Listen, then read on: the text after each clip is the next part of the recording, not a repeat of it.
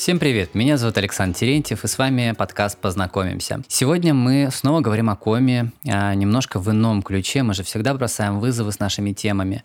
И мы говорим, заявляем, я бы сказал, что Коми является одним из главных центров этнофутуризма. Это направление в искусстве возникло в 90-е годы прошлого века, а, больше среди территорий и стран э, финно-угорских. И в том числе у нас двое из э, ярчайших представителей этого направления, Юрий Лисовский и Павел Микушев, живут у нас в Сыктывкаре. И мой сегодняшний гость – это член Союза художников России, художественный редактор и художник журнала арт, просто философ по жизни, наверное, Юрий Николаевич Лисовский. Юрий, здравствуйте. Здравствуйте. И, наверное, а, начнем с небольшого вопроса, не от, напрямую не относящегося, наверное, в моем угу. понимании к этнофутуризму, но, скорее всего, раскрывающего ваше понимание философии. Это а, одна из выставок. Вот э, мне говорили, что на одном из форумов а, была выставка ваших фотографий, угу. посвященная макушкам людей. Угу. И благодаря э, ей вы открыли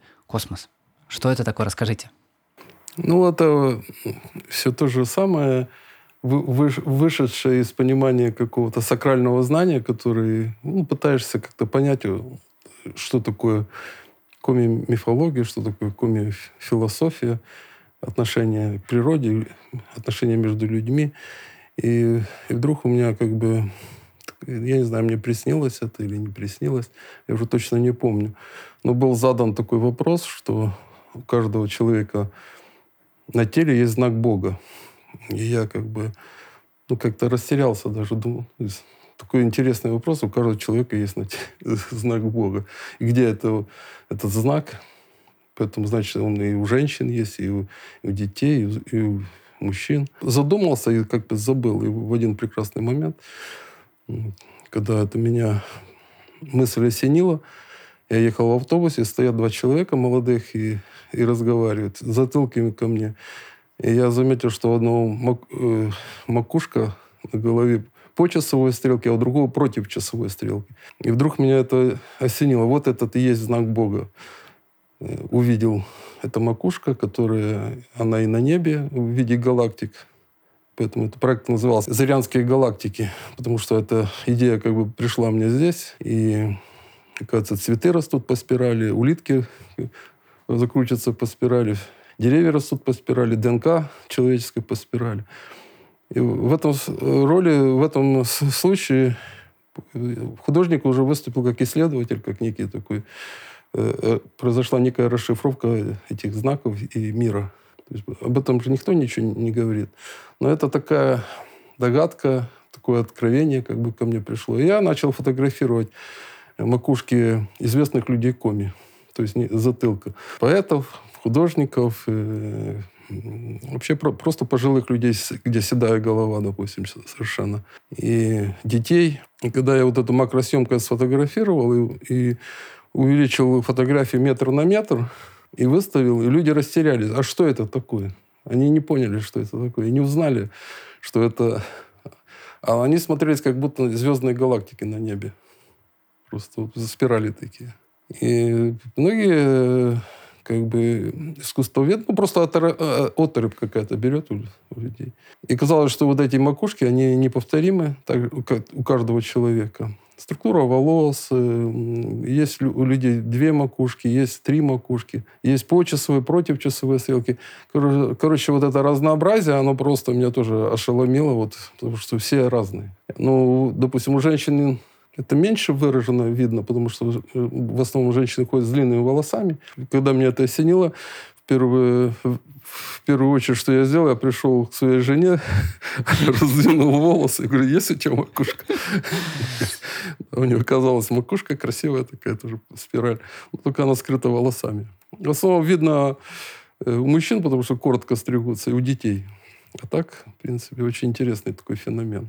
Неповторимый. Ну, слушайте, на, на самом деле я помню, что мы с детства какая-то такая культурная особенность. Как минимум, я знаю, что в Ижемском районе мы тоже смотрели макушки, считали, у кого вот сколько этих макушек, и как будто, как будто даже было какое-то а-ля гороскоп или ну. трактование того, какое у тебя поведение, исходя из того, куда закручена твоя макушка, сколько их у тебя ну, да, да. и так далее. Но если э, переходим э, к этнофутуризму, угу. а он ведь можно сказать, по самую макушку а, в легендах коми народов, в преданиях, вот этом культурном коде. Угу. При этом вы сам а, родились а, а, в украинской Шепетовке, переехали сюда лет 14 в республику. В 79-м, точнее быть. 79-й год. Вы приезжаете сюда, для вас это новая совершенно культура. Угу. Но сейчас мы о вас говорим как а, в одном из главных представителей данного направления. Для меня, если честно, это узкокультурная коми, ну, то есть финно-угорская в, в данном случае коми, и вы представители mm. этой культуры. Каково для вас вот это было вхождение, так скажем, в коми? Ну, во-первых, у меня жена коми сама по себе. И, ну, как бы, я вошел когда в семью, вот, можно сказать, коми, и был покорен вот, э, во-первых, простотой, чистотой вообще отношений, что люди не гонятся вот как бы за материальным каким-то, ну, это, по крайней мере, в, в той семье, в которую я пришел. А больше отдают, э, ну, как сказать, значение человеческим отношениям. Не, не материальным, а человеческим. И это меня покорило. Я думаю, вот прекрасные, хорошие люди живут. И меня, в принципе, как бы я был заинтересован просто познать эту культуру. Почему вот такие люди прекрасные растут на этой прекрасной земле. И я увидел, что когда идем по грибы, они здороваются с лесом, разговаривают, как будто он, вот как друг там или товарищ. Здравствуй, лес, там, спасибо, лес. Здравствуй, река. Это, конечно, для меня это звучало как-то странно, но, но до сих пор моя жена заходит, с домом здоровается. То есть как можно с домом здороваться? Просто здравствует дом, там все, как дела, все такое. Ну вот э, такая как бы э, душевная субстанция, когда вот это чувствуется энергетическая связь э, с предметами, с живой природой, с камнями, с лесом, там, с рекой. Это тонкий уровень довольно понимание. Это э, дерево это не, как говорится, кубометр леса, а это живое существо, которое, если так брать по мифологии, то дерево это некий модуль, который связывает человека, Землю с космосом. И человек может общаться, э, как бы некий модуль э, вот этой жизни, что ли. Потому что э, дерево само по себе показывает, что оно тянется к небу, божественному, к, ну, божественной субстанции, к Солнцу. И в то же время э, эти корни связывают дерево с землей. То есть отношение божеств, земного и божественного вот, заключен вот этот модуль взаимоотношения человека и с космосом. То же самое. Показывает как. И если мы дерево разрезаем напополам, то дерево не может э, расти без космоса. Оно погибает. И также вот эта вер, верхушка, которая связывает космос, она, если она не связана с Землей, она тоже не имеет никак, никакого будущего. То есть вот такая некая гармония материального и духовного. И вот коми-культура, она пропитана примером, как можно связать материальное с духовным. И вот это очень во всех мифах, легендах, это отчетливо так, линия, она прослеживается. Что мы не можем жить без материального, но для того, чтобы вот жить хорошо в материальном, мы должны быть, быть духовными. Вот и все. Весь такой посыл. Ну, понимание этой философии, в том числе, которая есть у коми народа.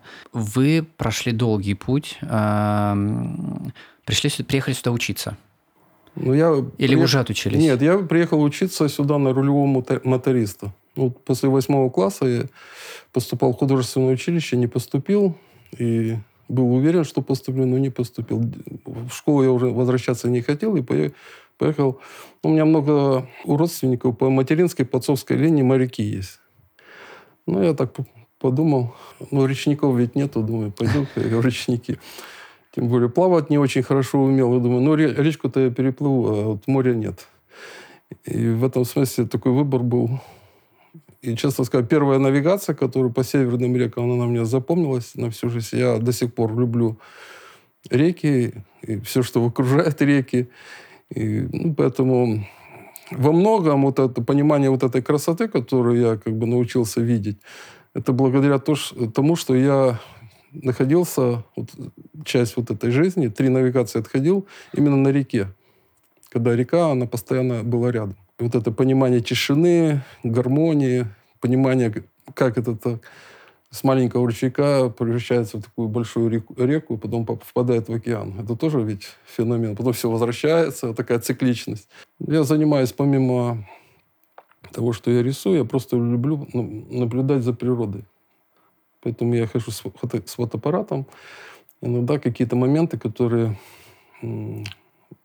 вдруг открываются, я их фотографирую и пытаюсь показать, что мы живем в такой красоте, допустим, в гармонии, что все вот эти моменты, они рядом, только надо приглядеться и научиться, можно сказать.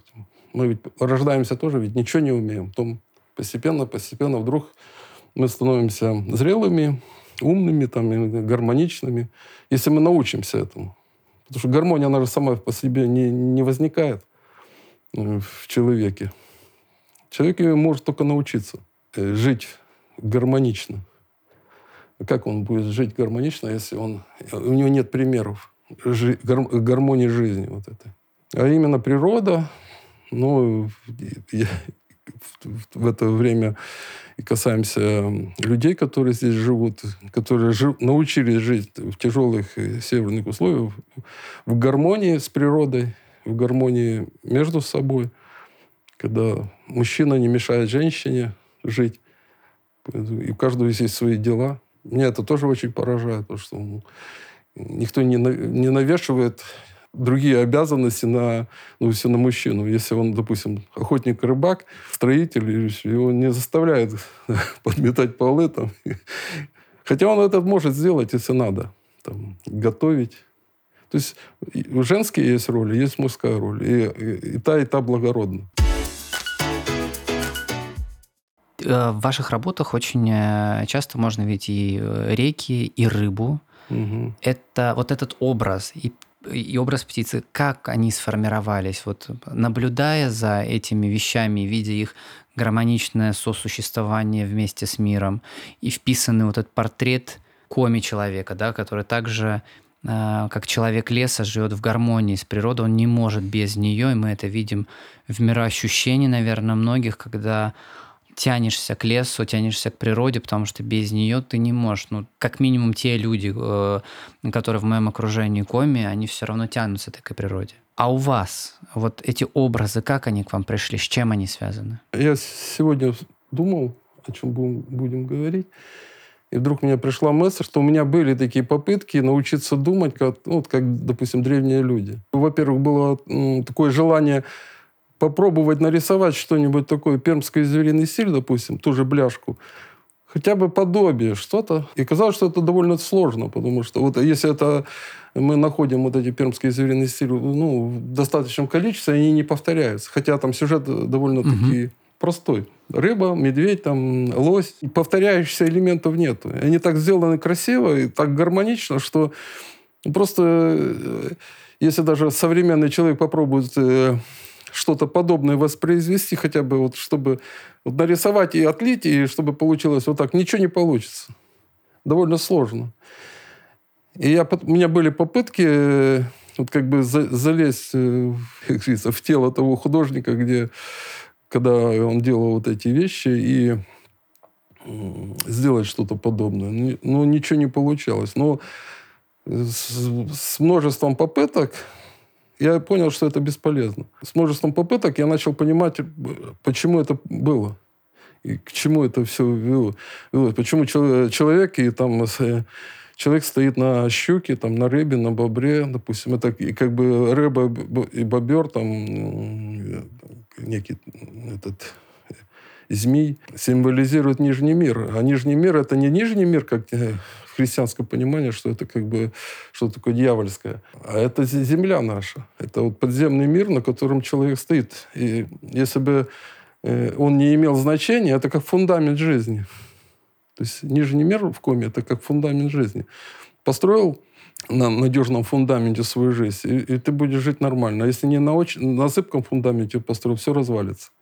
Также и человек стоит на этой рыбе, на материальном мире. То есть он относится к этой рыбе э, с уважением. Вторая часть э, человек, человека над головой птица, или символизирующий духовный мир, или э, лось, который рога символизирует солнце, верхний мир. На самом деле над нами стоит воздух, который мы дышим, и который руками не потрогаешь. Но это ценнее. Это духовное как бы начало. И вот эти два начала э, в куме мифологии верхнего духовного мира и нижнего мира, они связаны через человека. И вот благодаря... И в этом смысле не вычленяется вот это. То есть нету такого, чтобы человека над головой птица просто. Всегда стоит человек на, э, уверенно на, на ногах, на, ниж, э, на земле, можно так сказать. И вот эта гармония, она везде присутствует. Где-то она увеличивается, где-то она уменьшается. Почему, допустим, рыба, символ, допустим, показана щука, а в щуке много маленьких рыбок. Угу. То есть э, там показывается то, что материальный мир, он он не насытен в какой-то степени. Там в этом плане э, щука поедает другую рыбку, а та рыбка еще рыбку поедает. А чтобы вот это усмирить, э, вот эту материальную жажду, вот это, как сказать, э, накопление там, для этого нужна птица над головой. Должен быть духов, духовное начало, чтобы человек не брал слишком много, не Потому что если он сегодня в этой реке всю рыбу выловит, на следующий год рыба туда не придет, или ее не будет вообще. Если он сегодня ради наживы убьет всех лосей, то э, эта популяция просто не восстановится там, на десятилетия.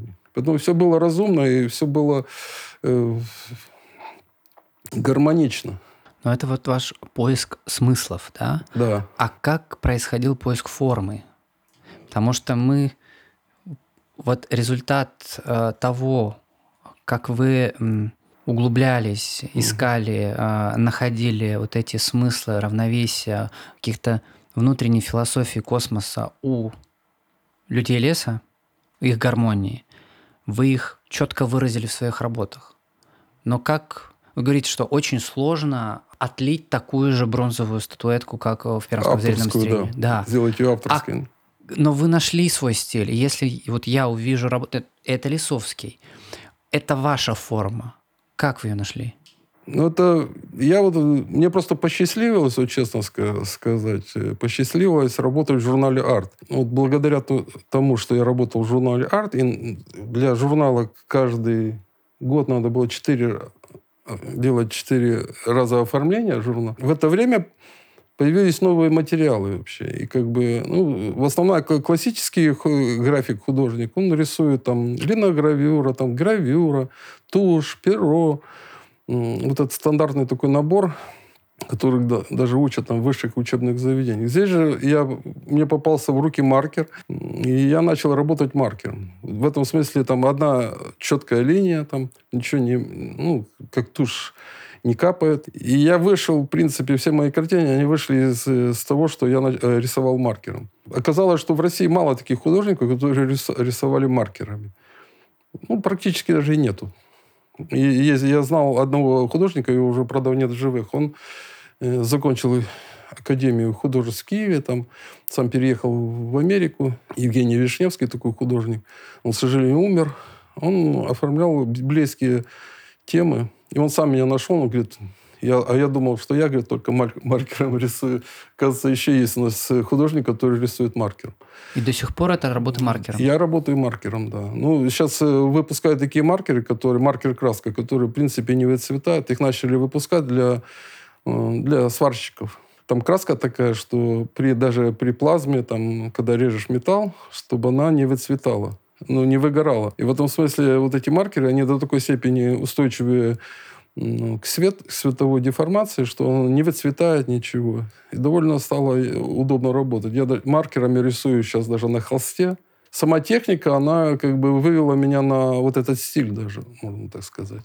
Я с, с этими работами могу их и разукрашивать потом. Допустим, довольно много это работ, которые легко красятся, ну, как в, цвет, в цвете их можно делать, потом их легко использовать в видео всяких ну, презентациях, там, я знаю, были «Сто лет Республики Коми», да. там там Легенды комика. Оси, Осяке там оформлялось. Там. Ну, много где используют. Мультфильмы делают, дети вон делали мультфильмы. Балет э, оформляли этот Якморт. Тоже там фрагменты были с моими работами. То есть можно делать футболки, есть, я делаю посуду, там, и, и чашки, и кружки, там, и все-все-все. И многие обращаются именно в этом ключе, что оказалось, э, тема востребована. Ну вот если так брать э, с точки зрения этнофутуризма, раньше же не было маркера, да, это не, не традиционная как бы техника. Но я нетрадиционными как бы инструментами углубился в традиционную культуру и попытался ее трансформировать так, чтобы она могла ну, как бы быть востребована в современном мире. И это как бы, я так считаю, что ну, получилось в какой-то степени. Ну, так, так э, сошлось все что она стала востребована. Ну, не зря вы как раз-таки входите в топ-10 э, российских э, графистов, графиков, как правильно нас ну, назвать? Ну, так, я просто почитал отзывы, те, которые был конкурс э, графика народов Севера. Там 200 с чем-то даже художников участвовало. И как бы я попал в десятку. Меня пригласили в Москву. У нас была выставка на рабочая колхозница. Павильон есть на ВДНХ. И там выставочный зал очень интересный, хороший. Я не ожидал, что там такой зал хороший. Ну, как бы москвичи познакомились. И такой был написан отклик, что он как бы в какой-то степени сыграл положительную роль, потому что в этом году вообще просто какой-то всплеск популярности произошел. Там оформили корабль на, на Волге моими работами, по нотам сделали. То есть у меня теперь есть корабль, который с моими картинами популяризирует Республику Коми. Потом э, вот на ВДНХ, потом я в Салихард ездил, выставка была в Салихарде. Там тоже очень много коми живет. Хорошо встретили. В этом году еще собираюсь. Ну, пока не буду ничего говорить, но приглашение есть в Москве поработать, сделать там выставочный проект.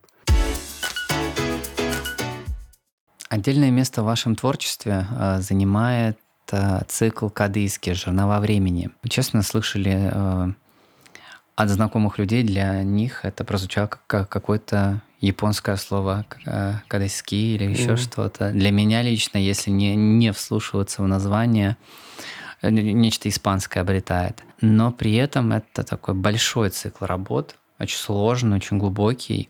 Но что для вас кадыйский и как начали, начали работать эти жернова времени в ваших работах? Откуда этот образ? Вообще этот образ, он как бы первый, это он родился на основе образа календаря вот нашего, который знаменитый, который мы все гордимся и радуемся, что он у нас есть. Где древние коми-люди могли отсчитывать время. И солнечное, и лунное, лунные циклы, периоды охоты. Вообще это как бы уникальный предмет, который, ну, мало народов вообще по миру, в мире, где есть вот подобные календари на самом деле. Это календарь майя всем известный. Потом есть еще какой-то шумерский там, не знаю. Ну и коми который как бы...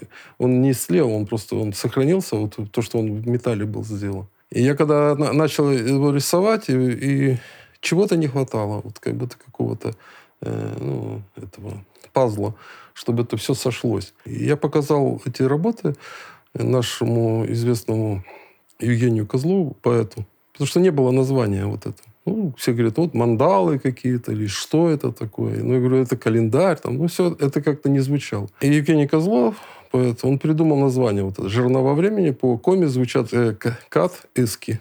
И все стало на свои места. Оно как будто все сошлось. И, и даже по-русски оно звучит как, э, вот если так, мелодика слова, само словосочетание, как диски, да? Угу. Он есть диск, а звучит как, как диски. Да и сама ну и сами да, картин, да. как будто ты крутишь, и ты в ней вращаешься, да, как, и, да. как и жернова. Да. И эта тема у меня, она, ну, как бы постепенно начала наполняться. Вот сейчас у меня есть э, настоящее жернова времени. Я начал собирать жернова, которые настоящие, деревянные, с, с этими, с, с железными набойками. И казалось, что они невероятно красивые изнутри. Потому что они, когда жернова времени, э, эти жернова друг на друга сложены, вот этой внутренней красоты не видно. Они спрятаны, как некое сакральное. А, оно всегда спрятано. Оно не ходит на, на виду. Но она делает такую работу, когда, превращая, допустим, тоже зерно в муку, после чего человек делает хлеб. То есть трансформирует одно вещество в другое вещество. Вот это время, которое я как бы пытался заключить в своих работах, оно имеет ну, в какой-то степени такое сакральное для меня значение, потому что я вот этими своими работами раскручиваю время в будущее, также могу его раскручивать в прошлое. То есть, когда это начинаешь понимать, тогда э, все становится как бы... Ну, ты начинаешь видеть будущее, допустим. У тебя оно вдруг начинает открываться. Это не как бы такое, какая-то фантазия, что ли. Ты начинаешь предчувствовать это будущее. Или, допустим, ты начинаешь притчу забытое прошлое, когда оно стерто вообще полностью. Мы не, не имеем ну, как бы культурных и исторических каких-то фактов. И приходится только догадываться, что было. Ну, только внутренне, духовно, как бы образно восстановить то прошлое, которое как бы делало человека гармоничным в те времена. Когда он вдруг садился, не было ни света, там не было ни телевизора, ни компьютера. Он садился и вдруг начинал делать какие-то вещи, которые мы сейчас восхищаемся, которые, ну, считать время, там, планировать. Уметь э, обращаться с временем – это уме, уметь планировать. Не все народы умеют планировать. А здесь э, северные народы, они умели планировать. Если ты не подготовишься к зиме, ты здесь не выживешь. Это одно дело, ты лежишь там на юге под э, пальмой, и все время падает тебе там что-то с неба. Ты можешь работать, а можешь не работать. Здесь ты все время должен заботиться о своем будущем. То есть заглянуть в будущее. А чтобы еще заглянуть в прошлое, это надо вспомнить свои ошибки или свои достижения, которые были в твоей жизни или в твои, у твоих предков. И вернуть, и, и не делать, допустим, ошибок, или делать на, каки, на, на фоне каких-то положительных э, элементов, строить свою жизнь. Поэтому время очень ценная вообще часть вот, ну, в моем творчестве. Это уметь его анализировать время, уметь планировать, уметь заглянуть в прошлое. Прошлое, оно не просто так ведь дается, чтобы мы, просто сказать, да, что там, они ничего не понимали, мы вот сейчас современные люди, но что-то понимаем. А на самом деле, вот читаешь мифы и легенды, ничего не изменилось в человеческих отношениях. Э, компьютеры там и автомобили человеку не, не сделали лучше в какой-то степени. Они его одели, там положили, э, живет в удобных каких-то условиях, но сама э, внутренняя часть человеческая, она ведь не, не изменяется. Для того, чтобы она изменилась, надо иметь дух, духовные порывы или духовные посылы какие-то, чтобы уметь себя гармонизировать. Вот если мы обратимся к одной из конкретных э, работ этого цикла на крыльях счастья, угу. чтобы и наши э, зрители и слушатели, я думаю, в этот момент зрители станут, слушатели станут зрителями, им придется посмотреть и видеоверсию нашего подкаста. Эти образы, о чем они, чтобы вот некая попытка раскрыть этот доступ к каким-то знаниям будущего, предвидению этого, или же наоборот, обратимся назад, о чем эта картина и как на нее смотреть, как ее понять. Одна из самых таких философских сильных вещей, когда человек смотрит во все стороны одновременно. Но это единственное положение, на которое он может так смотреть, это когда человек смотрит в, небо, когда он смотрит в, на, на Бога, можно так сказать. Когда он смотрит в небо, он видит все четыре стороны света. То есть вот эта концептуальная тема, когда человек, смотрящий в небо, он видит все сразу. На этой картине изображен мужчина, мужчина и женщина, которые парят в облаках. Человек, смотрящий в небо, может только увидеть любовь, да, допустим.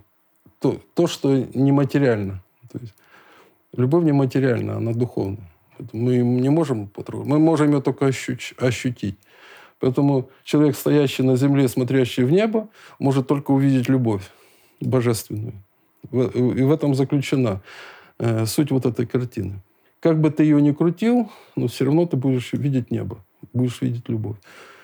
Поэтому надо чаще, ну, в этом смысле такой посыл, что если мы будем чаще смотреть в небо, мы будем видеть все одновременно сразу. Эта картина, ну, любимая картина моей жены на самом деле.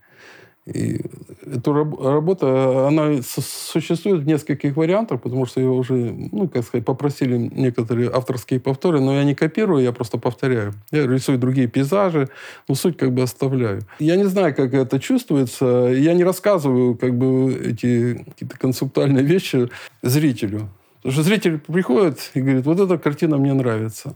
Я стою и не могу от нее оторваться.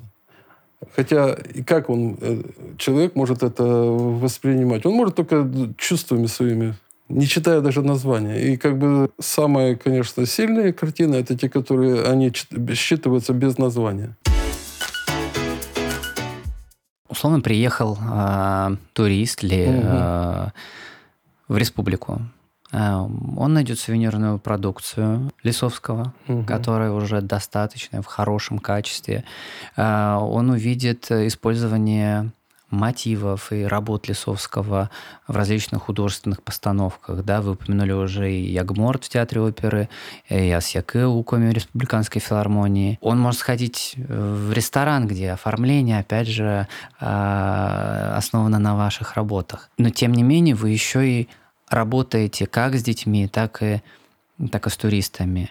Вот что дают вам эти мастер-классы э, лично для вас? Вот работая с людьми, а, раскрывая, э, вот, наверное, какие-то секреты или возможности вашего взаимодействия с искусством, что для личного, для вас дает, а для них?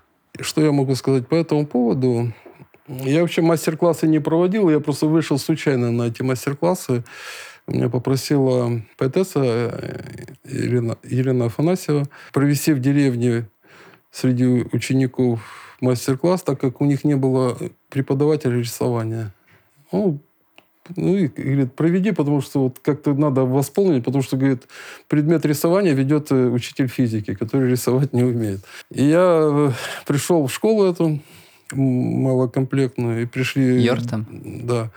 Пришли, пришли дети с первого по восьмой класс, и, ну, и шум такой был, все такое. Я там ну, рас, начал разъяснять, как рисовать, чего. И вдруг дети начали рисовать. И была такая тишина, что были все удивлены до такой степени. Слышно было только, как шуршат вот эти маркеры, у них такой характерный за, звук. И тишина полнейшая. И все учителя так переглянулись. И казалось, что дети э, рисуют, и хулиганы там, и, и шумные, и тихие. И мне само это просто как-то было какой-то не знаю, там энергетика какая-то, я не знаю, что это произошло. Ну, какое-то какое чудо произошло. И все очень хорошо нарисовали. И меня когда-то приглашали, когда я закончил училище, чтобы я преподавал в детской художественной школе. Я даже какое-то время там немножко поработал. Но так как я сам не умел еще рисовать, ну, какие-то стандартные вещи можно было учить. А своего личного опыта у меня такого творческого не было. А здесь я поделился вот своим опытом, и это как бы сработало. Во-первых, художник должен делиться опытом, потому что если ему что-то дается, значит, он тоже должен поделиться. Если он не будет, ему будет что-то даваться, и он не будет делиться, значит, э, ему ничего даваться не будет. Люди некоторые приезжали, у меня было мастер-классы новогодние, даже с Воркуты приезжали мама с детьми три раза подряд. И говорю, а что вы, говорит, третий раз приезжаете? Я же, в принципе, одно и то же рассказываю. Нет, говорит, вы все время по-новому что-то рассказываете интересное. Для меня это было тоже приятно и ну, очень даже приятно. А если мы вернемся к теме не то чтобы истории этнофутуризма, но месте этнофутуризма, эм, в том числе в Коме. Знаем, что в 90-е он очень э, сильно поддерживался в, Ижевске, да, в Удмуртии. Мы видим, как в нулевые знамя такого держателя этой культуры, а, кто продвигал довольно мощно, был фестиваль Камба в угу. Пермском крае. Но вот сейчас какое место этнофутуризм занимает э, в российских финно-угорских регионах, и можем ли вот мы, Республика Коми, считаться ну, одним из главных центров? Ведь все-таки на мой взгляд, этнофутуризм пронизывает наш регион. Э, он есть, он многогранен, и он уже присутствует везде. Никому уже не надо доказывать угу. его место. Я слышал людей, которые говорили, как сложно было становление этого вида искусства. У нас в регионе, но для моего уже поколения, 30 плюс, а, как будто бы это было всегда, это неотъемлемая часть, и имена художников, этнофутуристов нашего региона – это готовые бренды. А для вас мы, мы центр этнофутуризма России и финно мира. Что я могу по этому поводу сказать?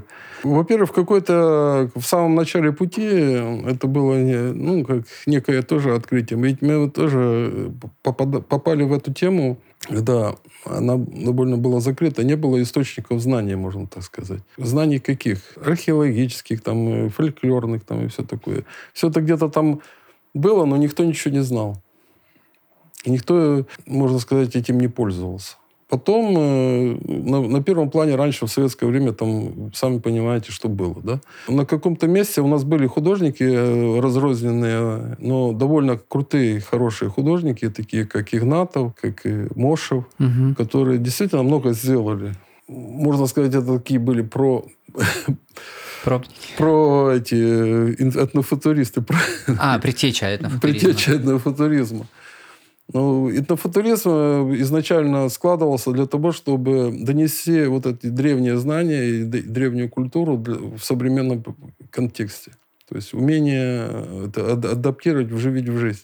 То есть изначально я, может быть, даже да, так более так конкретно понял, что я рисовал свои работы, зная, что, вот, допустим, с, с моей любой работы можно сделать даже сувенир, сувенирную продукцию. То есть для меня уже подсознательно это заходило, что ее можно где-то оживить, допустим, вот эту работу. Желание, чтобы она не затерлась где-то там в мастерских или на выставках, а выплеснулась наружу. В этом смысле, как бы, можно сказать, что мы, да, мы реализовались в какой-то степени. И Микушев, там, известный художник довольно-таки. Ну, я там через журнал «Арт» тоже много, потому что ну, я просто знаю таких людей, которые не покупа, покупают журнал даже не ради статей, ради, ради оформления, чтобы посмотреть, какие там работы. Есть такие тоже. Есть, конечно, и, и, и, которые поэзией интересуются, и, там, и историческими статьями, и прозой. Там. Ну, вот если мы обратились к журналу «Арт», э, не могу не сказать, вот э, всю нашу, нашу беседу, пока мы сидим, у меня в голове вертится одна такая мысль. И журнал «Арт» поставил такую жирную точку, что эту тему тоже надо озвучить. 2000 год, а в журнале Art печатается статья, написанную а, еще будучи студентом, написал Василий Васильевич Кандинский после его путешествия к Комизарянам. А ведь ваша история путешествия по рекам, путешествия по региону, приобщение к региону, что также человек приехал, вот этот некий синдром, так называемого Кандинского, когда человек со стороны. Да, что-то для себя на этой территории раскрывает, и да, и, и есть такое. Это очень странный феномен, потому что многие люди привыкают к красоте и не знают, что они живут в красивом мире даже. Я иногда бывал, бывает такие, очень довольно часто бывает, особенно в деревнях. Вот ты ходишь и где-то снимаешь красивый дом, и красивый пейзаж. Выходит женщина и говорит, а что ты тут снимаешь? Я говорю, вот красивый дом. Где он красивый? В Удмуртии был другой случай, когда женщина в национальном костюме, просто, ну, такой домотканая ткань, там все такое, красивая женщина такая. Говорит, можно вас фотографировать? Ну, нет, сейчас нет. Я сейчас переоденусь и приду. И она сняла вот этот красивый костюм и одела современный костюм, который уже там 70-й, такой эстрадный. Э, то есть она ходит в красивом и не понимает, что она входит в красивом. Вот есть такой момент. То есть э, люди привыкают, э, вот эта э, обыденная красота, которую они живут и не понимают, что они живут в красивом мире. А человек, вот приехавший со стороны, его до такой степени это поражает вообще, вот эта красота другая, гармоничная, там, нигде не виданная, и что он просто обалдевает. Пытаюсь, ну, у меня одна из таких задач, вот, я фотографирую, занимаюсь фотографией, показать, что у нас очень красивая республика, что у нас очень красивые виды есть. Куда ни посмотришь, просто какая-то ну, невероятная, невероятная сказка. Конечно, к совершенству надо стремиться, надо, чтобы учить людей, чтобы мусор не бросали там и все такое, потому что это тоже большая проблема. Но в общем, э, честно сказать, где бы я не был бы, честно сказать, я люблю путешествовать. Но я, самое любимое мое занятие – это вернуться обратно сюда, в Коми, в Сыктывкар, и где-то поехать в деревню, там, к речке, там, и все такое. Потому что здесь, э, по ощущениям, я не говорю, что это точно. У каждого Э, по ощущениям, что мне кажется, что здесь вот и есть какой-то центр, э, так, модное название, центр силы, что ли. Некоторых он берет, принимает, обнимает, а некоторых э, дает пинок под зад и говорит, иди сюда, ты здесь не нужен. И это довольно часто бывает. Я знаю, что люди, которые, некоторые приезжают, они с таким воодушевлением приезжают сюда. До востока леса, до столько можно спилить, до столько грибов можно сколько собрать, а потом через год уже уехали потому что э, вот, э, земля их не принимает. Угу. Ну, э, мы сегодня э, говорили про этнофутуризм, но в этом слове же можно еще и найти слово туризм. И раз мы заговорили о том, что сюда стоит вернуться, вот лично для вас, какие три места самые сильные, да, место силы в Коме именно для вас? Ну и почему? Самое, одно из самых сильных мест, я, это, конечно, Урал которые все считают, что Урал это где-то там далеко, и, половина Урала это западной части это все как бы коми СССР оказывается. Это раз, это до такой степени красиво, что ради этого уже, как сказать, одна, стоит приезжать сюда в республику Коми. И там это вот это, чувствуешь вот это время, потому что это самые, одни из самых старых гор, где образовавшиеся на Земле вот этот, э, чувствуешь вот этот материальный распад вот этого как бы силы, когда сила превращается в песок, вот некое такое. Но она есть. Если бы не было этой силы, ничего бы не было, ничего бы не распадалось бы. Все бы стояло бы как это. Второе – это реки, конечно. Я реки чувствую, как сказать, звук чувствую даже. Если вот приходят, я говорю, а, река гудит, никто не слышит. А я слышу. Я не знаю, каким я чувствую. Я прямо слышу, как она гудит просто. Хотя, на первый взгляд, она вообще ничего не... Стоит там зайти в нее вот ногами, уже чувствуешь, уже силу чувствуешь. А, помимо звука. Эти реки текут тоже из Уральских гор, по сути. Вода, которая идет с севера, вот, попадает в болото, там вот это, в основном на Печора, вот, э, Вычек, да, это все предгорье как раз воды Урала, по сути. А самое, конечно, это, конечно, люди люди здесь тоже особенные, потому что с особой гармонией. Э, они в какой-то степени, э, как говорится, Зарянская галактика. То есть э, я почему, почему называл вот эти Зарянские галактики? Потому что они отдельные, но в то же время это целый космос. То есть галактики, они тоже в космосе летают. И их очень много.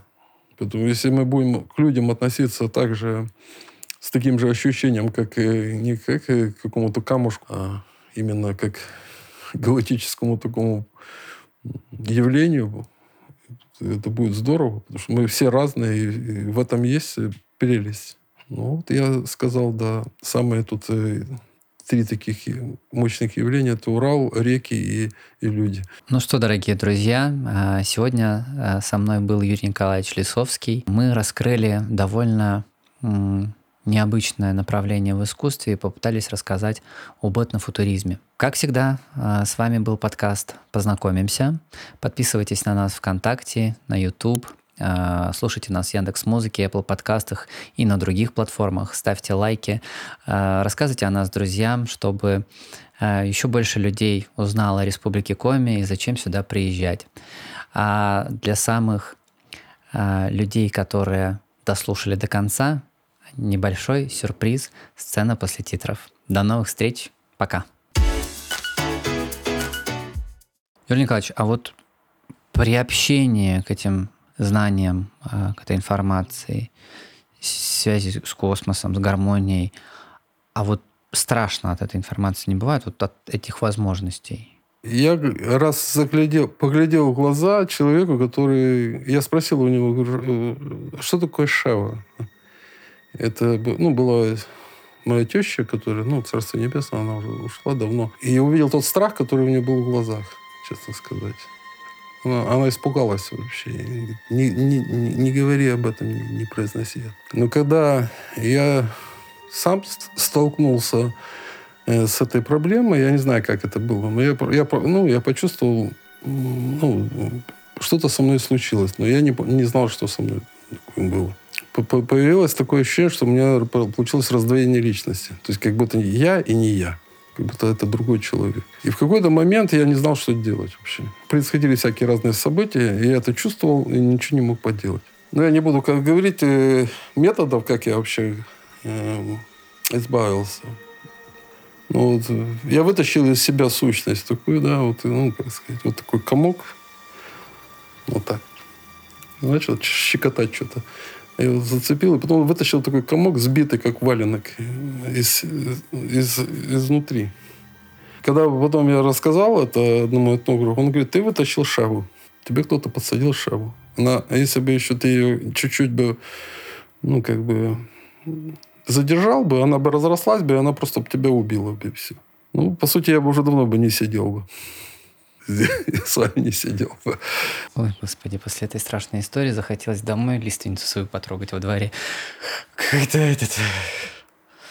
Не, прям не по себе вот это внутри ну, что-то такое. что я, я, я вам говорю честно, вот, непридуманная история.